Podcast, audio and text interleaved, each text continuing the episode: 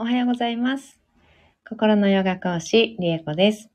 今日もお聞きいただき、本当にどうもありがとうございます。今日は8月12日土曜日です。えーガネーシャマントラは3日目になりました。今日もガネーシャマントラ14回唱えていきたいと思います。えーお盆休みに昨日とかからかな入ってらっしゃる方もいらっしゃるかなと思います。多いのかなうん。私も一応生体院のお休みは昨日を11日から、うん、16日までね、あの、生体院の方はお休みなんですけど、えっ、と、それ以外のいろいろ、まあ、このね、配信とか、そういった通常の、あの、配信投稿とかね、そういったのは、あの、ずっと特別休みとかはなくやっております。そして、マントラ合宿も、えー毎日、えー連続でね、21日間連続ということでマントラ唱えていきますので、あの、お休みなくね、やっております。けいさん、おはようございます。ありがとうございます。さんほさん、おはようございます。いや、遅刻してないです。あの、遅刻とかないですから。あの、遅刻という制度は私がやってることにはありません。あの、生体院には、あの、10分ぐらい遅刻しても全然大丈夫ですけど、一応遅刻ありますけど、あのね、前の、あの、後のね、予約の方とかがいらっしゃる場合はね、あの、一応、時間に来ていただく感じにはなってるんですけど、あの、まあでも遅刻ないですね。うん。遅刻というものはありませんので、私の世界観の中に遅刻っていうものを、あの、できるだけ排除しようと 思っております。あの、私のためにですね。私のために。なので、全くもって大丈夫です。えー、そうそうね、お休みでね、えっ、と、講座、合宿の方はずっと続いております。今日の朝も、昨日の、えー朝もね、マントラの、えー合宿の方のね、瞑想をして、そして、えー講座、講義ですね、講義も昨日の朝ね、やって、あのもう感動の嵐で、私も本当にいろんなお話を聞けたり、うん、学ばせてね、いただいて、とってもいい時間だったなというふうに、あの、思いました。うん。あの、心を、心を癒して体の痛みを取る方法という講義、ワークですね。を昨日の朝ね、やったんですけど、ズームで。それは以前から、あの、すごく好評でして、あの、本当にね、体の痛み、なんだか知らんけど、痛いんだよねとか、不調があるんだよねとか、病院に行ってレントゲンとか取っても異常はないって言われるんだけれども、なんだかなんでこんなに痛いんだろうとかね。あの、そういう方。あとはいろいろね、あの、病院にずっと通ってるんだけど、全然良くならないとか。あの、ずっと長いこと痛いとかね、持病みたいな感じでね、あの、腰痛持ちだからとかっていうような、あの、感じのね、方いらっしゃいますけど、その、もう持ってる、何年も持っている痛みみたいなものっていうのは、あの、心によって、心の作用によって引き起こされている場合が多々あります。うん、多々ですね。結構、あの、あります。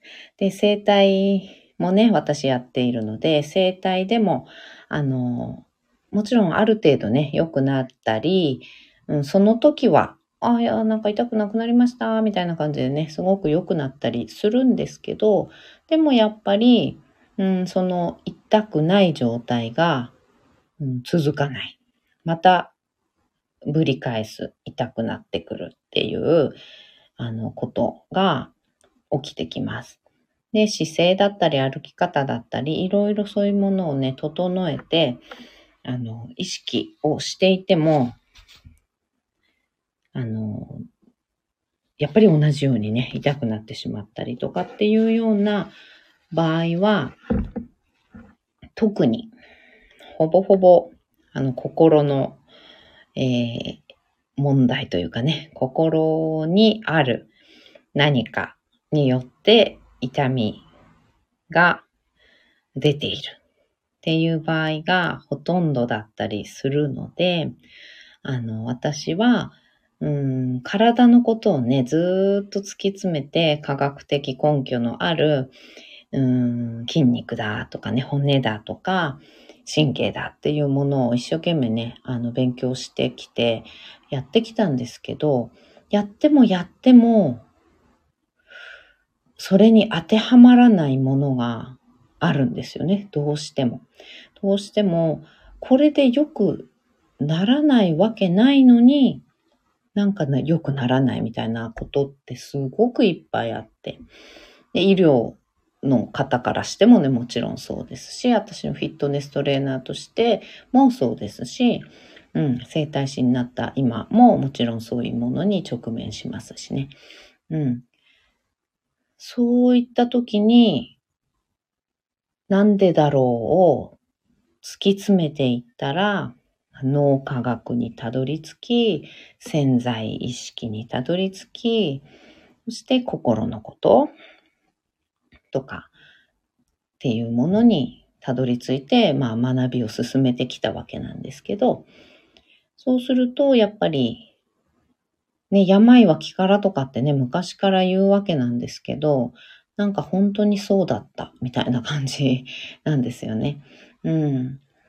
で、ね、ストレスで胃が痛くなるとかって当たり前に言われていることですけど、それって結局心ですよね。心が体に痛みを出している状態なので、あの、誰もが本当は知っていたり、経験したことがすごくある。うん、ストレスが溜まってくるとね、ジンマシンが出るんだよねとか、疲れとストレスで溜まってくるとジンマシンとか、ストレスで胃が痛いとかね、会社に行こうと思うと、あなんかすごい吐き気がとかね、胃が痛いとかね、あの、お腹が痛いとかね、そういったことって、あの、珍しいことじゃないですよね。結構よくあることですよね。子供さんだったりするとなおさらそうですし。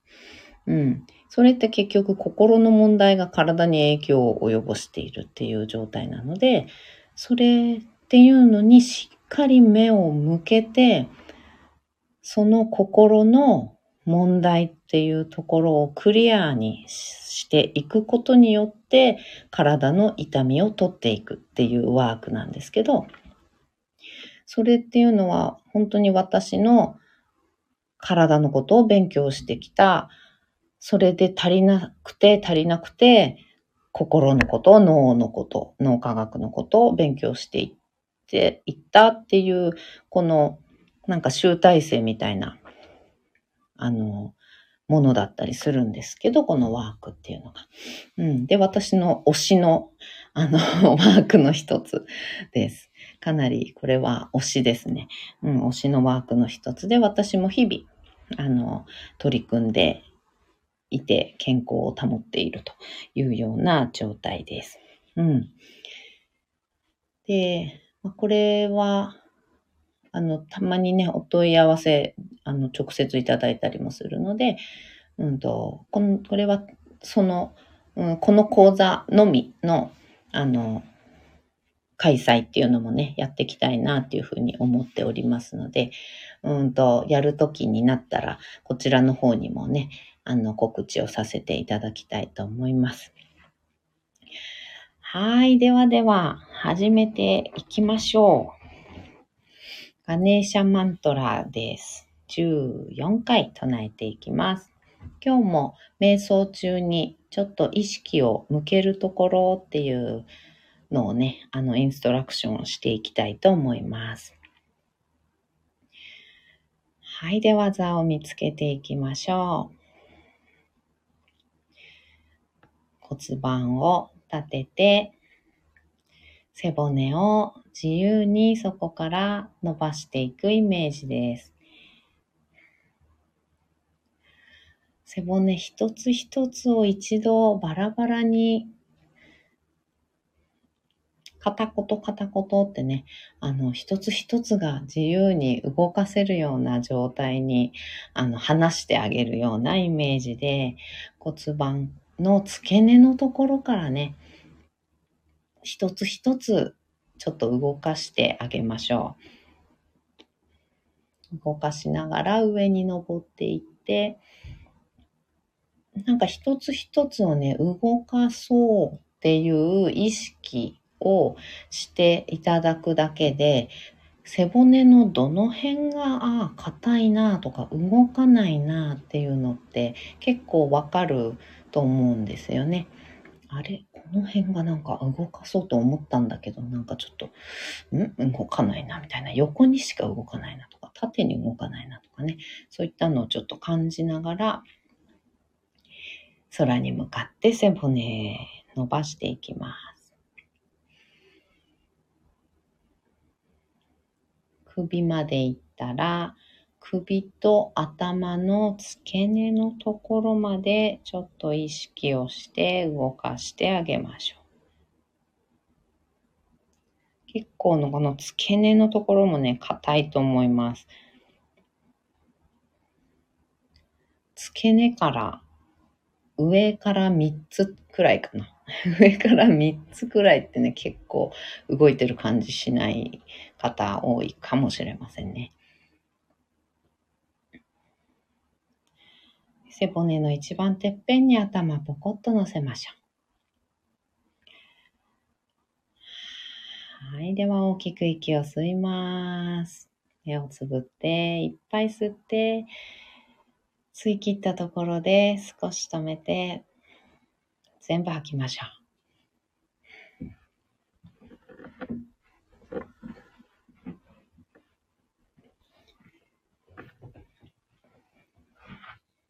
ご自分のペースであと2回繰り返します。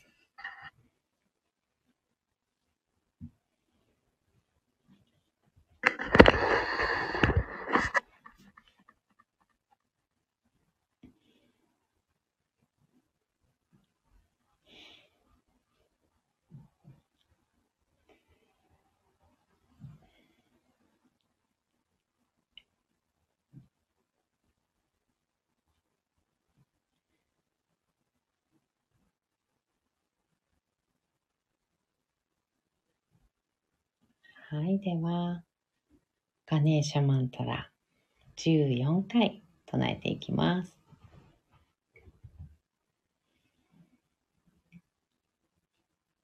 オンガンガナパタエナマハオンガンガナパタエナマハオンタ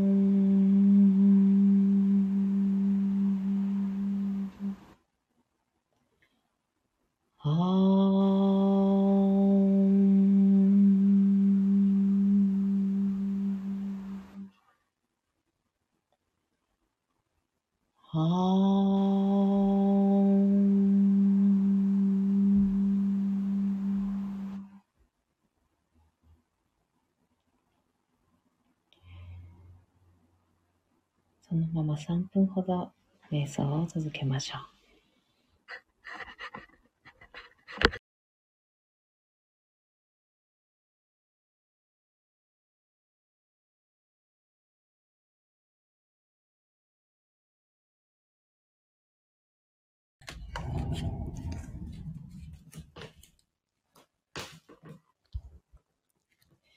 頭の中にある意識を下の方に下ろしていきます。溝落ちや心臓のあたり。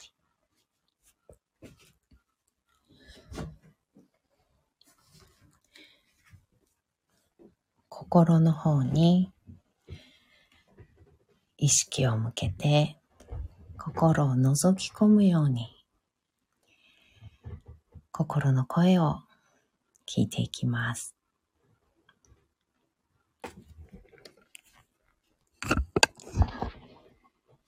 ガネーシャマントラが持つ障害を取り除く力。ご自分の中の性格、性質、周りの環境、トラウマや心の傷、ご自分の中で前に進むため人生を幸せにしていくために障害となっているようなそう思えるような出来事や、うん、自分の特色、性格、短所に思っているようなもの、そういったところに少し目を向けて、ガネーシャマントラの周波数によってその力によって、それらの障害を取り除いてもらうような、あるべきところに収めてもらうような、そんなイメージで瞑想をしてみましょう。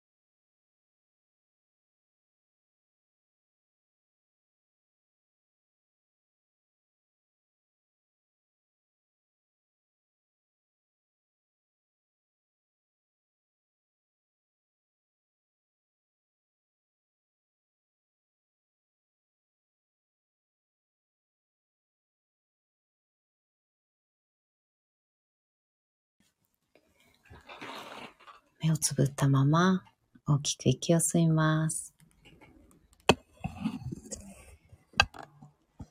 吸い切ったところで少し止めて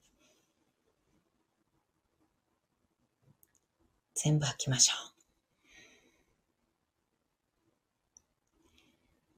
ご自分のペースであと2回です。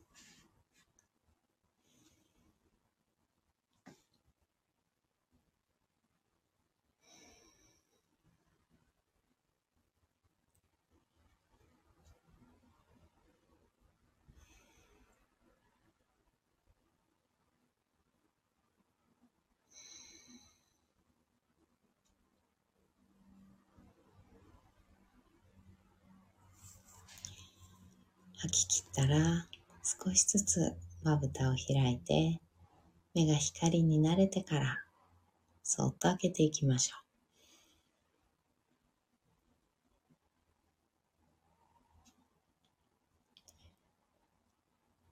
目を開いたらもう一つ大きく息を吸います。しっかり開きましょう。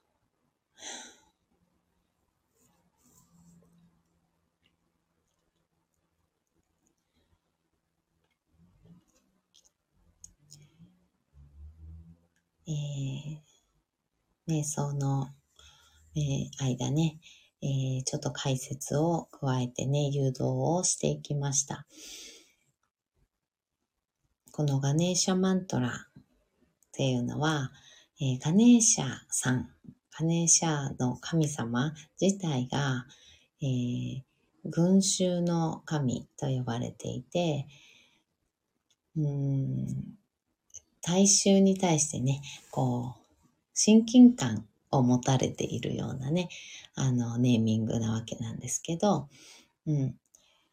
それはなんでかっていうと、あの、神様でありながら、えー、体に障害を持っているんですね。うん。なので、うーん、やっぱり親近感っていうのかな。うん。民衆に親近感を持たれて人気の神様なんだと思うんですけど、うん、ご自分が、えー、障害を持たれているので、うん、その障害を癒す、障害を、うん、あるべきところに収める、置くっていう、あの、神様なんですね。うん。で、このガネーシャマントラっていうのは、もちろんね、そのガネーシャさんの基本のマントラなので、障害を取り除く、障害をあるべきところに収めるっていう効果があります。なので、うん、ご自分の中で障害だと、うん、障害になっていること、もしくは、障害だと思い込んでいることかもしれないんですね。うん。そういったこともすべて踏まえて、ああ、障害があるな。これが障害になっているな、と感じることがご自分の中である場合、このガネーシャマントラを聞きながら、その障害に思いを寄せるというかね、うん、障害に思いを寄せて、どうか取り除いてくださいっていうような、うん、イメージかな、気持ち。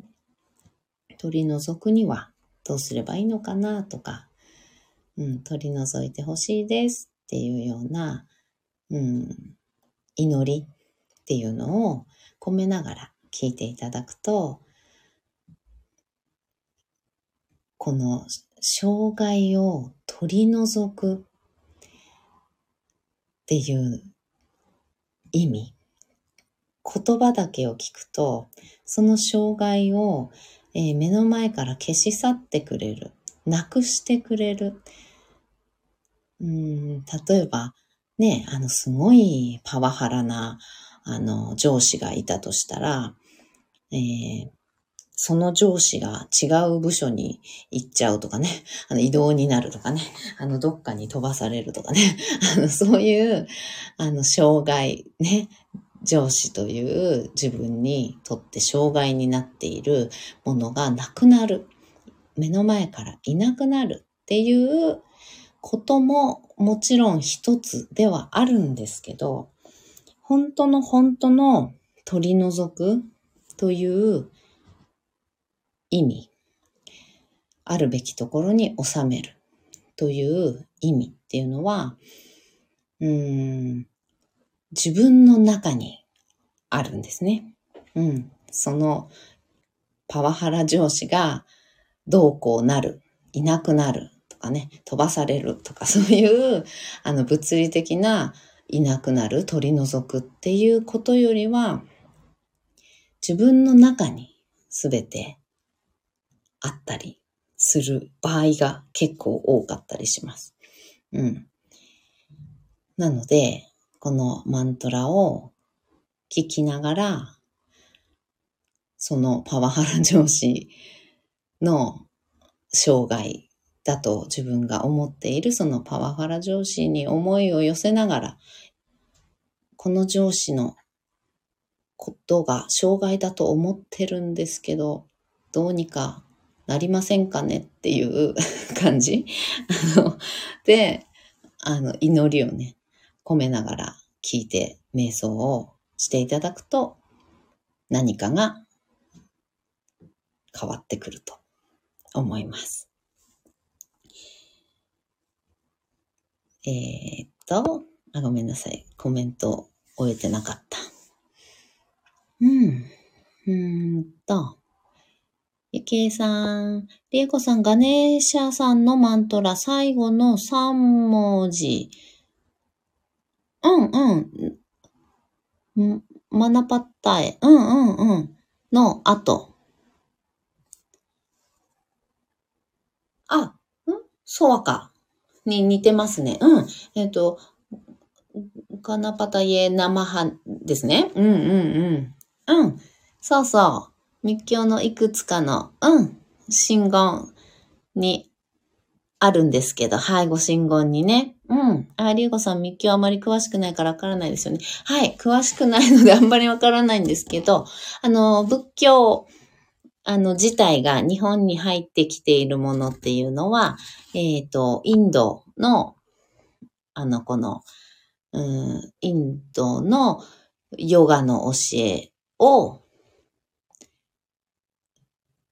うんと、ブッダさんが、えー、修行をして、ヨガの教えで修行をして、瞑想をして、仏教うん、悟りを開いて仏教というものっていうのを確立されて、で、それを布教されたことによって、中国までね、広まって、そしてそれが日本に渡って広まったっていうものが、え日本にある仏教なので、うんと、日本の、あの、ご神言っていうのは割とあの、マントラ、あの、サンスクリット語のマントラに似てるものがすごく多いです。うん。で、伝わっていく間にね、少し発音が変わったり、あと漢字にね、変換されたりとかして、えっ、ー、と、まあ一応違うものとしてね、あの、唱えられているんですけど、うんと、元のうん、言葉っていうのかな？うん。っていうのは、このサンスクリット語だったりするので、似てるものね、すごいいっぱいありますね。うん。音が似てるっていうかね。あります、あります。うん。ソワカね。あの、ソワカは、あの、そうですね。ソワカと、あとね、あ、オウムもそうですね。オンって言いますよね。オンなんとかって言いますよね。あの、ご神言ね。うん。オンなんとかは、あの、オウムですね。うん。オウムっていうのの、えー、音っていうのを、うんと、日本に渡った時に、まあ、中国かな？中国に渡った時かもしれないけど、うん。オンっていう漢字に変換されたわけですね。うん。っていう感じです。なほさん、ソワカは生派ですよね。うん、そうなんですよね。ソワカは生派由来でございます。うん。うん、なほさん、ゆけいさん、ゆけいさん、おー、そうでしたか。はい。はい、なほさん、はい、ありがとうございます。もうご対応いただいておりました。ゆけいさん、同じなんやね。はい、なほさんね、そうなんです。うん、ゆけいさん、ありがとうございます。ありがとうございます。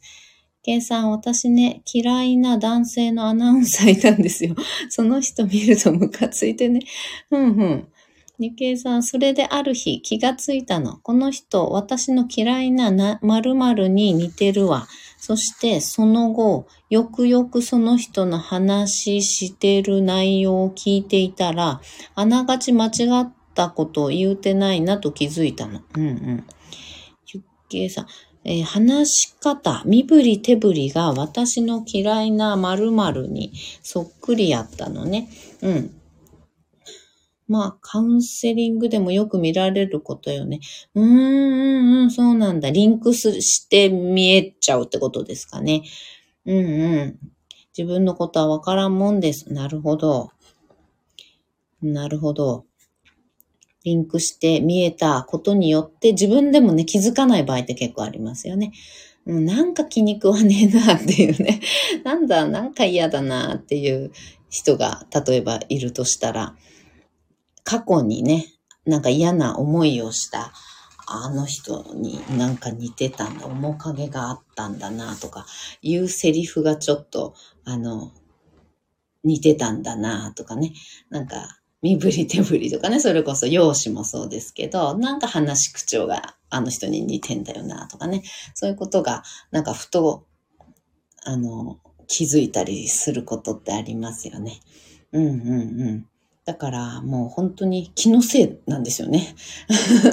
その人自体が嫌なわけじゃ本当はないのに、あの過去のね、体験とか、トラウマみたいなものにちょっと引っかかることによって、その人が苦手だな、この人って思い込んでいるだけの場合とかね。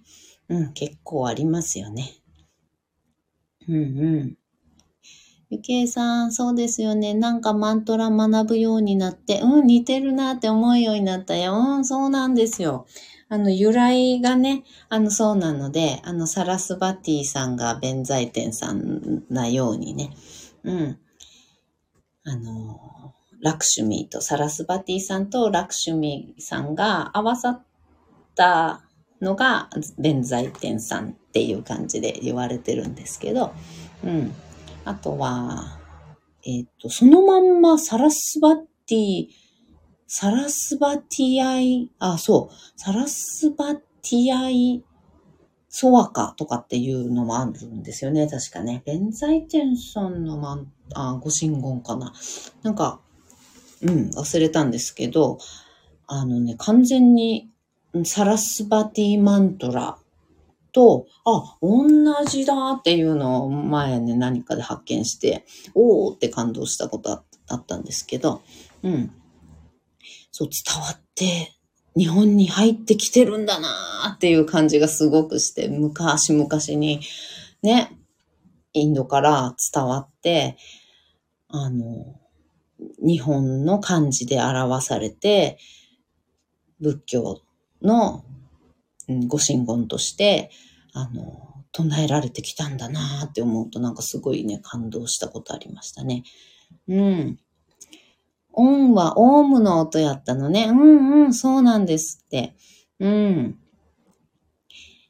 計算だよね、そうそう。うん、ああね、あの、勘違いね。嫌いな人が勘違いな場合があるよの話ですよね。うん。本当よくあるよね。ありますよね。うんうん。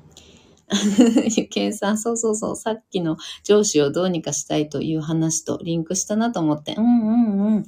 そうなんですよね。この、あの、ガネーシャマントラっていうのは、まあなんかちょっと、うん、言っちゃうと、うん、なんていうのかな。消し去ってくれるっていうものっていうよりは、まあもちろんそういうこともあるとは思うんですけど、そういう奇跡みたいなことがね、起こる、あの、上司がね、あの、飛ばされるとかね、いう、あの、奇跡のようなことも起こる可能性ももちろんありますけど、あの、現実、今、目の前に起きている現実っていうのは、すべて自分の心が現れている。自分の潜在意識からのね、うん、もう考えていることとかではなくて、心で感じていることとか潜在意識で無意識化にあることっていうのが現実に投影されているだけだったりするので、あの、そのガネーシャマントラっていうのはそこに作用してくれるんですよね。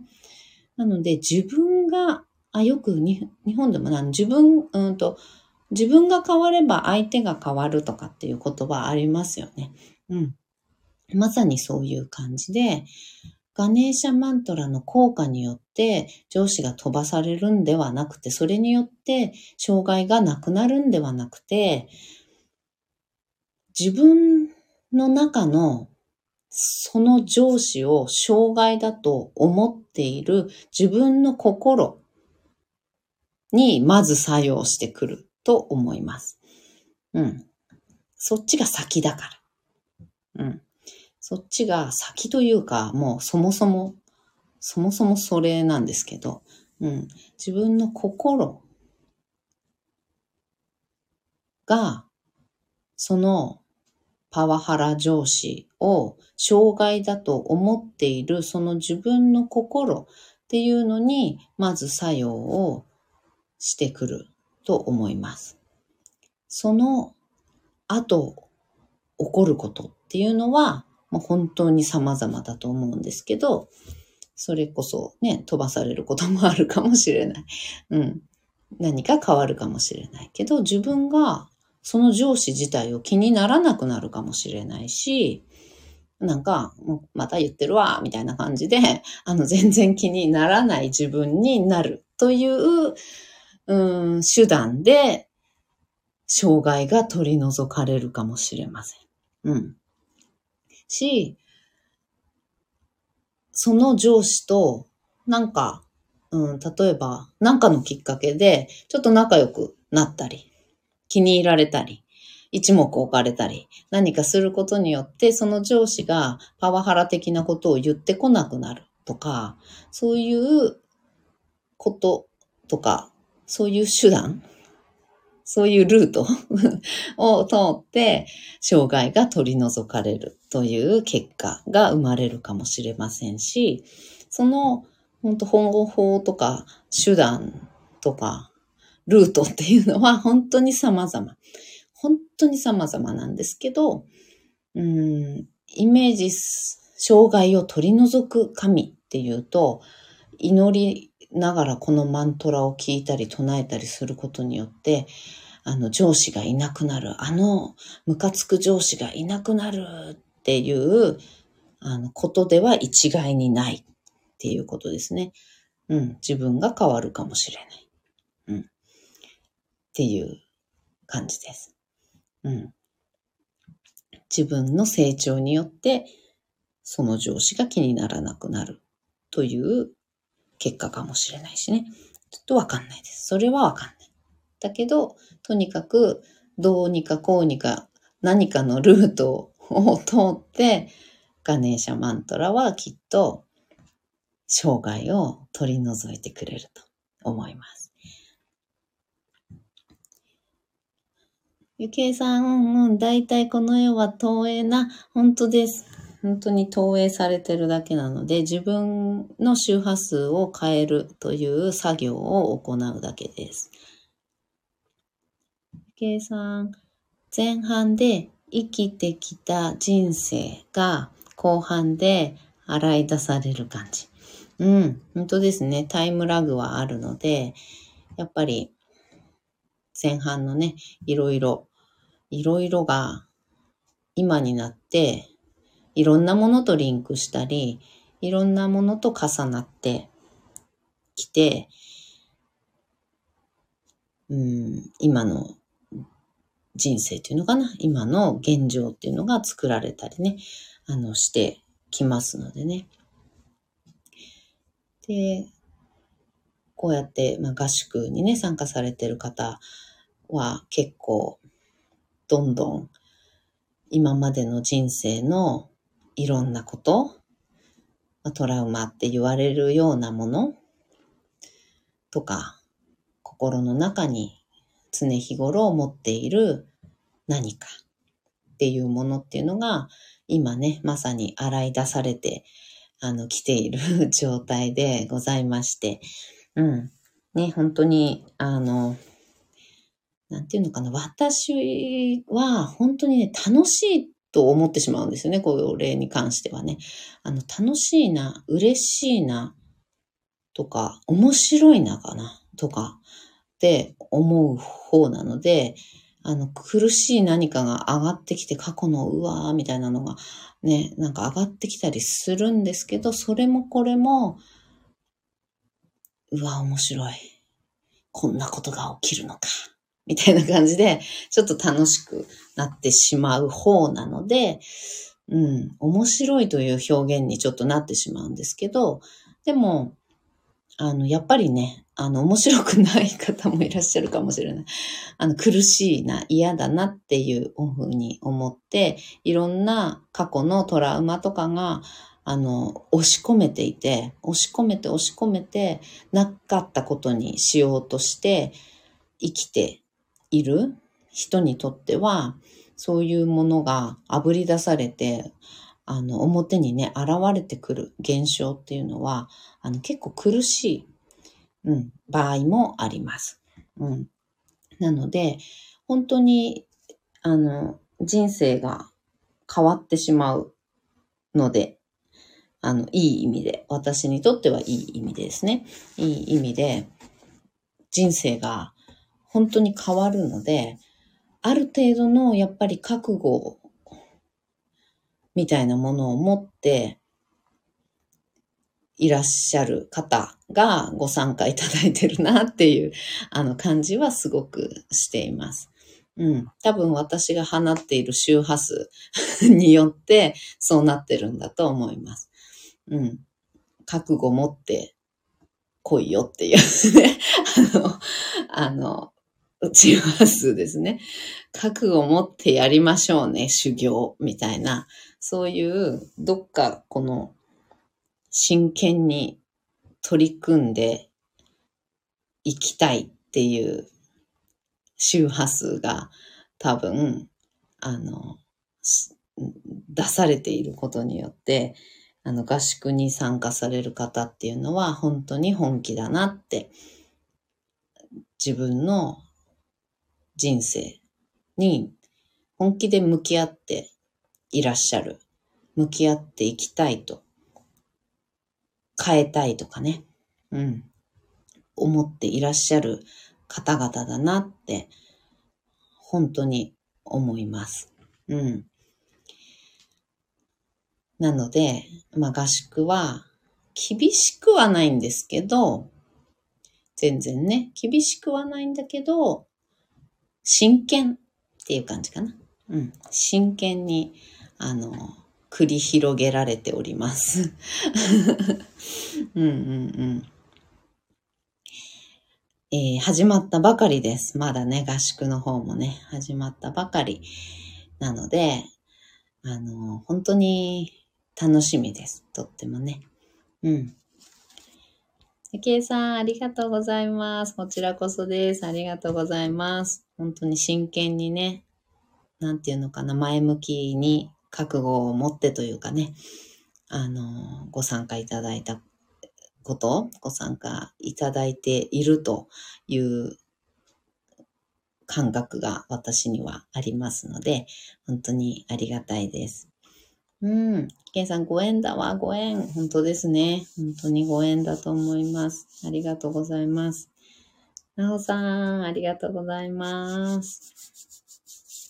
うん。という感じで、えー、うん、なほさん本当ですね。本当にそうですよね。やっぱり人生変えるぞって、このままじゃ終わんないぞって、終われないぞって、なんかそんな感覚が頭じゃなくて心で魂のどこかでそう叫んでいる方々がなんかこう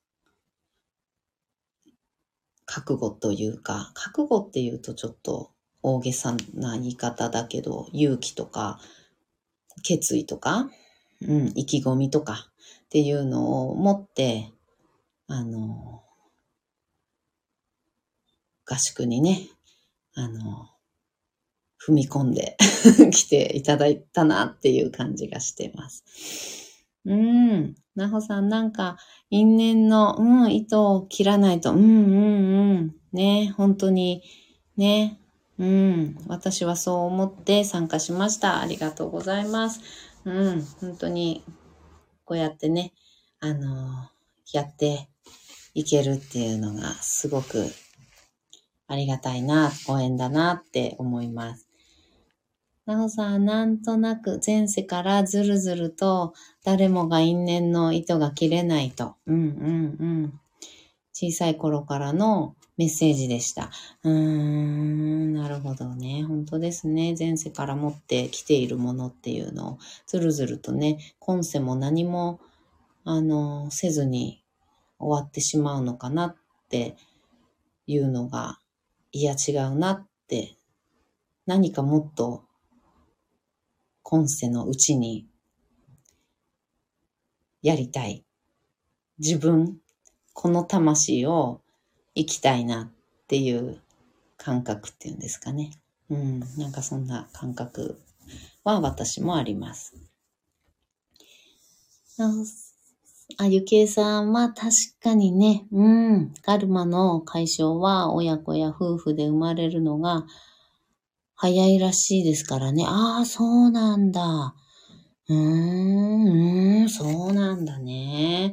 だから、身近に生まれてくるのかしら。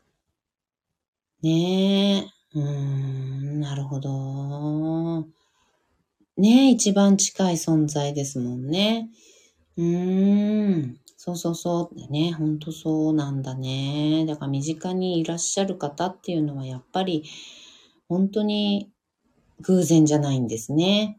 うん、そういった意味では、魂レベルでわざわざ近くに生まれてるっていう感じなんですかね。うーん。計算、根深い関係やったからこそ今、あ、今世でやっとけよ、みたいなね。ほんとそうですね。今世で、あの、ね、どうにかあの、やるためにわざわざ生まれた時から近くに、あの、いるみたいなね。うんうんうん。そういうのあるのかもしれないですね。うん。ゆけいさん、ほんで外の人に頼み、頼みあっとくんよね。頼、頼んどくってことかな。ほんで外の人に頼みあっとくんよね。こうなるから、その時はよろしくな、みたいな。うんうんうんね、本当ですね。うん、本当にそう思う。なんかこう、セッティングね。ほんとセッティング、うまいことしてあんだな、みたいな感じですよね。うん。ほんとそう思う。ね。ゆけいさん、だからドラクエなんやな。本当ですよね。私なんかいつもね、ドラクエで例えてしまって、あの、そう、あの、女性の方とかね、すごく若い方とかはね、意外とドラクエ知らない方多かったりするので、あの、ちょっと、あの、申し訳ないなっていつも思うんですけど、私ドラクエ好きなもんですから、あのね、ドラクエで例えちゃうんですよね、思わず。うーん。ね、ゆきさんかなんな。ほんとね。ほんとですよね。うん。なほさん、なぜか私、音が聞こえなくなり、うん。なんでだろう。え、今、なほさん。うん。ね、なんだだろうね。うんうん。あ、あ、でも文字は見えてるんだね。なんだろう。アーカイブだと聞けるかもしれないですね。そんなにね、あの、うん。すごい悪い話だったかな？どうだ、そうかな？うん。どうだろうね。はーい。うん。まあ大丈夫ですよ。そんなことないですよ、きっとね。うん。ではでは。これでね、今日はおしまいにしたいと思います。長いことお付き合いいただいて、本当にどうもありがとうございました。えー、しばらくね、ガネーシャマントラの、えー、流動瞑想であったりとか、ちょっと解説であったりとかね、えっと、そういったことをお話をしていきますので、しばらくの間は全体配信でね、えっと、お話をしていきたいと思います。はい。ではでは、今日も本当にどうもありがとうございました。今日も一緒に進化を生きていきましょう。ではまた。ありがとうございました。バイバーイ。